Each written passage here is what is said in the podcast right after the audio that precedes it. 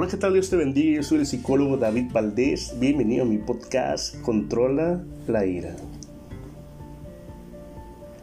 Los problemas relacionados con la ira son motivo frecuente en la consulta privada. Incluso hay terapeutas que están especializados únicamente en el control de la ira y la agresividad, dato que nos habla de que es algo que afecta a muchas personas alrededor de todo el mundo. ¿Cómo controlar la ira? Eso es precisamente lo que se preguntan los pacientes, pues que suele ser difícil manejar la tendencia agresiva o enfadarse sin ayuda externa. La ira es una emoción que se caracteriza por un incremento rápido del ritmo cardíaco, de la presión arterial y de los niveles de adrenalina y adrenalina en la sangre. También es común que la persona que siente ira se enrojezca, sude, tense sus músculos, respire de forma rápida y vea aumentar su energía corporal. Siendo una emoción relacionada con el impulso agresivo, algunos expertos señalan que la ira es la manifestación de la respuesta que emite nuestro cerebro para atacar o huir de un peligro. Por otra parte, el estado mental propio de los momentos de ira nos vuelve instintivo y merma nuestra capacidad para razonar. La ira puede surgir como consecuencia de un estado de inseguridad, envidia, miedo, etc.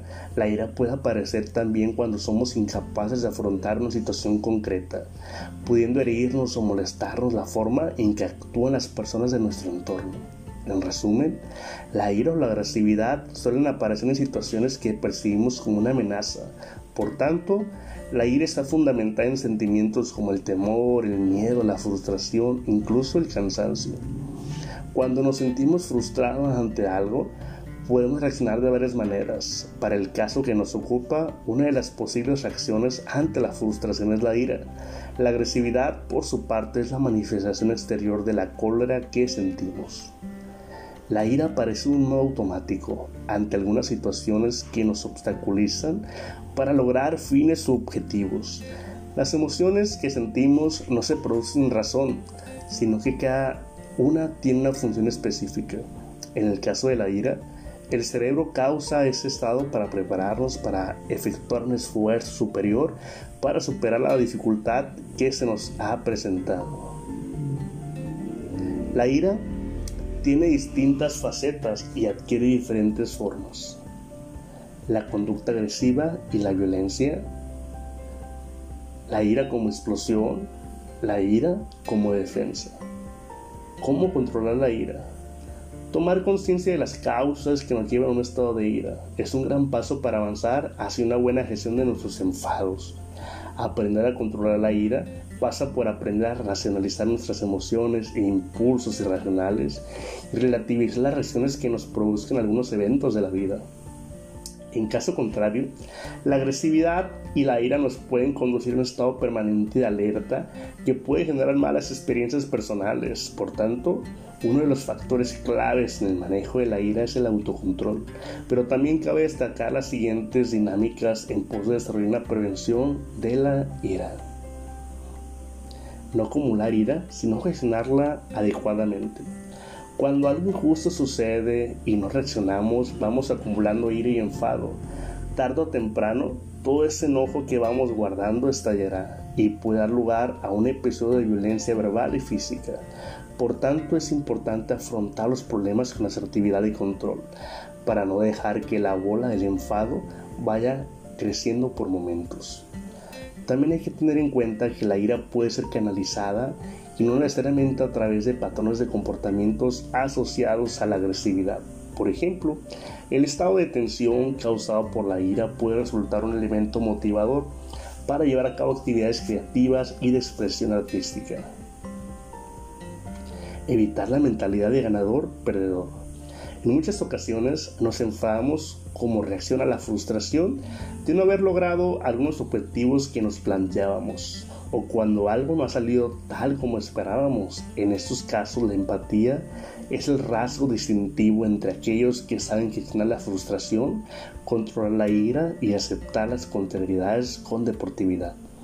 Debemos evitar plantear las relaciones interpersonales como un juego que se gana o se pierde. Reflexionar acerca de las causas y las consecuencias de nuestra ira. Pensar en ello y analizar si nuestra reacción emocional es realmente justificada nos puede ayudar muchas veces. No pensamos por qué estallamos en un arrebato de ira. Por ejemplo, cuando conducimos un coche y reaccionamos instantáneamente insultando, haciendo gestos a otros conductores cuando hacen algo incorrecto. En ese momento sería vital meditar sobre el por qué reaccionamos de este modo. ¿Has pensado en las posibles consecuencias de tener un episodio de ira mientras estás conduciendo? Visto así, tal vez vale la pena tomarte esas situaciones de otra manera. Una de las maneras más eficaces de potenciar el autoconocimiento y aprender acerca de cómo suelen surgir en nosotros los sentimientos de la ira consiste en llevar un diario de emociones, es decir, ir tomando notas acerca de las experiencias que nos han hecho sentir más intensamente a lo largo del día, explicando brevemente qué estamos haciendo, dónde, lo que nos ha pasado por la cabeza y lo que hemos hecho ante ello. Descansar lo suficiente. Cuando estamos agotados física o mentalmente, nuestras reacciones de ir y los impulsos agresivos son más frecuentes y tenemos menos herramientas para gestionarlos. Por este motivo es necesario descansar y dormir las horas necesarias tanto en el plano cuantitativo, dormir mínimo 8 horas, como en lo cualitativo, descansar bien. Además, existen varios momentos del día en que somos más vulnerables a tirar de ira, y eso varía de una persona a otra. Somos capaces de controlar la ira cuando estamos descansados, porque podemos analizar mejor las situaciones. Relajación, meditación y autocontrol. La relajación es la mejor manera de prevenir los ataques de ira. Existen diferentes formas de relajarse, practicar deporte, meditación, mindfulness o atención plena, tomar un baño de agua caliente o cualquier método que pase para distraer la mente y llevarnos a un estado de positividad. De hecho, en los momentos concretos en que detectamos que podemos tener una reacción de ira, es una buena idea de tratar de respirar profunda y lentamente durante por lo menos 20 segundos. Esto hará que nuestro cuerpo se desintoxique de la negatividad y la ira que sentimos. Evitar situaciones y personas irritantes. Debemos evitar encontrarnos en situaciones en que sabemos que pueden aumentar nuestra ira o llevarnos a un estado negativo. También es probable que conozcas ciertas personas que te irriten, especialmente personas tóxicas. En la medida de lo posible hay que tratar de evitar los contextos en que sepamos que podemos estallar. Y en cuanto a las personas que nos irritan, algunas veces será posible no tener ningún contacto, jefes, algún familiar en concreto. Por tanto, en la medida de lo posible habría que tratar de conversar con esa persona con el fin de, de que las interacciones no resulten tan irritantes. Terapia con un psicólogo. Ir a terapia no te crea ni te destruye, solamente te transforma. La ayuda de un psicoterapeuta profesional y acreditado puede ayudar decisivamente a gestionar ese tipo de reacciones emocionales, sobre todo cuando ha llegado un punto en que los comportamientos agresivos derivados de un mal control de la ira son frecuentes. La terapia psicológica para estos casos está destinada a modificar actitudes que generan situaciones de enfado y permiten lograr una reestructuración cognitiva para que el paciente pueda gestionar y controlar su ira. También se emplean algunas técnicas de control emocional para controlar la ira y manejar así la agresividad. Además, en algunos casos extremos en los que hay involucrados psicopatologías, tal y como ocurre en el trastorno explosivo intermitente, la solución pasa necesariamente por ir a terapia. Hace mucho, mucho tiempo, cuando la tierra estaba tan llena de magia que hasta la piedra más pequeña podía tener mil secretos, existió un palacio que estaba vivo, sí, un palacio vivo. Solía estar dormido, así que casi nadie conocía el secreto. Y así siguió hasta que la princesa que lo habitaba se casó con un príncipe muy guerrero y valiente, pero con tal mal carácter que ante cualquier contrariedad lanzaba objetos por los aires y golpeaba puertas y ventanas. Tras su última victoria, el príncipe dejó que fuera la princesa de carácter más dulce y amable, quien viajara para negociar la paz y pasó una larga temporada viviendo solo en el espacio. El aburrimiento empeoró el carácter del príncipe y según pasaron los días del palacio, descubría nuevas marcas en las paredes y golpes en el suelo, además estaba cada vez más sucio y descuidado. Y así, disgustado por aquel trato, el palacio despertó y aprovechó una salida del príncipe para, para moverse por primera vez en muchísimos años y esconderse tras una colina. Pero el palacio era demasiado grande y el príncipe no tardó mucho en encontrarlo. Así trató de escapar otras veces, pero el príncipe lo encontraba sin dificultad y luego desataba su ira provocando destrozos cada vez mayores. Así que una noche, cansado de todo aquello, el palacio cerró puertas y ventanas mientras el príncipe dormía y con él dentro y encerrado corrió durante días y días sin importarle los golpes y destrozos de su dueño. Cuando por fin se detuvo y abrió sus puertas, el príncipe descubrió que se encontraban rodeados de hielo y nieve en medio de un frío espantoso. En el Polo Norte, ¿y ahora cómo salgo de aquí? se dijo el príncipe mientras salía a explorar los alrededores.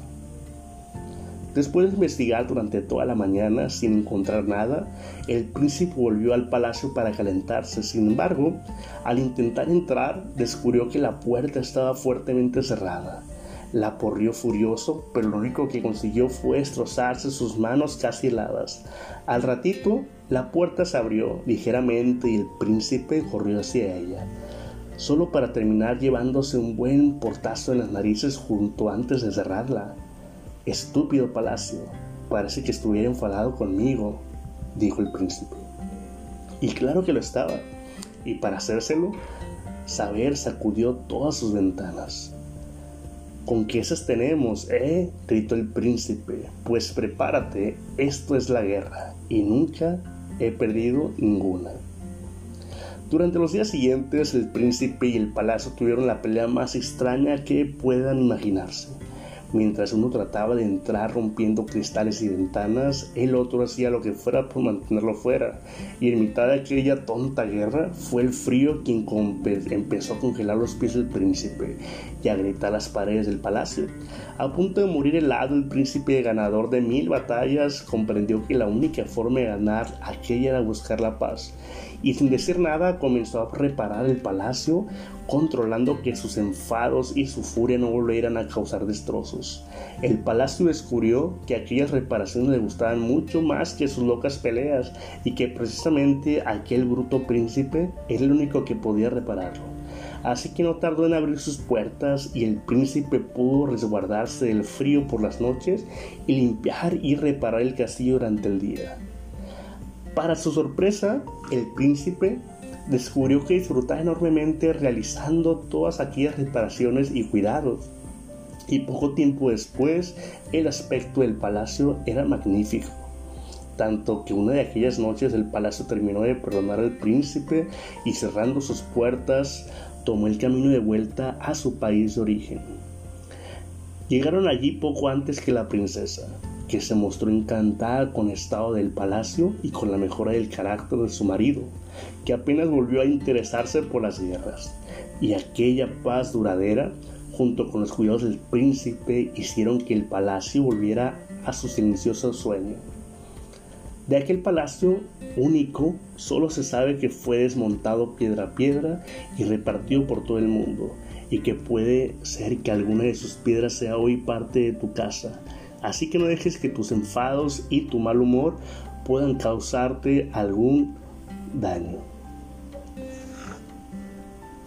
Recuerda que yo soy el psicólogo David Valdés. Espero que hayas disfrutado mi podcast Controla la ira.